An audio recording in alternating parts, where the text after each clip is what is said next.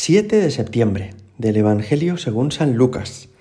En aquel tiempo Jesús, levantando los ojos hacia sus discípulos, les decía, Bienaventurados los pobres, porque vuestro es el reino de Dios. Bienaventurados los que ahora tenéis hambre, porque quedaréis saciados. Bienaventurados los que ahora lloráis, porque reiréis. Bienaventurados vosotros cuando os odien los hombres y os excluyan y os insulten y proscriban vuestro nombre como infame por causa del Hijo del Hombre. Alegraos ese día y saltad de gozo, porque vuestra recompensa será grande en el cielo. Eso es lo que hacían vuestros padres con los profetas. Pero ay de vosotros los ricos, porque ya habéis recibido vuestro consuelo. Ay de vosotros los que estáis saciados, porque tendréis hambre. Ay de los que ahora reís, porque haréis duelo y lloraréis. Ay, si todo el mundo habla bien de vosotros. Eso es lo que vuestros padres hacían con los falsos profetas. Palabra del Señor. Hoy hemos escuchado las bienaventuranzas en este Evangelio de San Lucas que nos muestra esta enseñanza principal de Jesús de una manera un poco distinta a como nos ha llegado a través del evangelista San Mateo. Nos fijamos en tres rasgos. En primer lugar, que este programa del Evangelio, que es como una síntesis de todo lo que el Señor nos ha enseñado, no nos habla de normas o leyes concretas, sino de un estilo interior. Jesús quiere que seamos personas austeras, que no vayamos buscando nuestra gloria en el mundo o ser alabados, sino ser fieles aunque eso nos lleve a ser perseguidos, que tengamos nuestra esperanza en la vida eterna, más que andar buscando nuestra satisfacción plena en este mundo. Así que marcan un estilo, una manera de ser, lo propio del seguidor de Jesucristo. La segunda cosa que nos llama la atención es la aparente contradicción que hay en estas bienaventuranzas, porque Jesús promete ser felices, ser bienaventurados, a quienes humanamente hablando van a pasarlo mal a los pobres, a los que tienen hambre, a los que lloran, a los que son odiados. Podría parecer una contradicción. Jesús, seguro que has pensado bien lo que estás diciendo.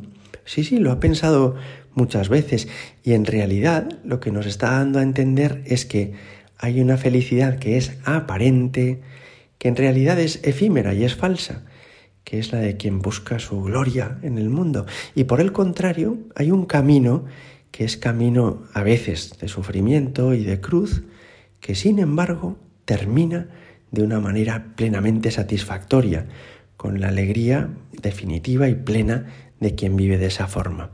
Así que, por un lado, este, estas bienaventuranzas nos marcan un estilo interior más que normas concretas. Por otro lado, son una aparente contradicción, porque nos promete una felicidad grande por un camino de cruz.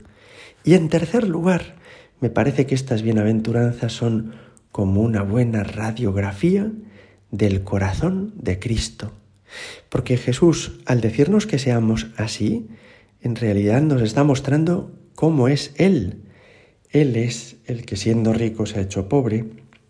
Él es el que ha llegado a no tener donde reclinar la cabeza y a pasar dificultades y hambre, 40 días de oración y ayuno en el desierto, Él es el que ha llorado, ha llorado a las puertas de Jerusalén porque no se convertía, ha llorado ante la viuda de Naín por su sufrimiento, ha llorado en la pasión, Él es el que ha sido perseguido por traernos la verdad y la salvación.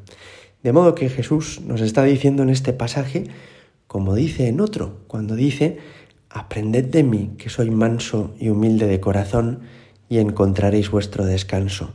En las bienaventuranzas nos dice, Fijaos en mí, y el que aprenda de mí y me siga, ese va a ser muy feliz. No nos lo dice porque él lo haya leído en un libro, nos lo dice por experiencia. Es que Él es el bienaventurado. Él es el dichoso y el que es muy feliz así, como ha querido ser, siendo austero, obediente, viniendo a salvarnos a los hombres, buscando nuestro propio bien. Hoy te pedimos, Señor Jesucristo, que se nos note que somos seguidores tuyos, no tanto por nuestros signos externos, que sé yo, que se pone uno una medalla o un crucifijo, sino sobre todo por nuestro estilo interior, que vayamos adquiriendo cada vez más los rasgos y aspectos de tu corazón. Gloria al Padre y al Hijo y al Espíritu Santo, como era en el principio, ahora y siempre, y por los siglos de los siglos. Amén.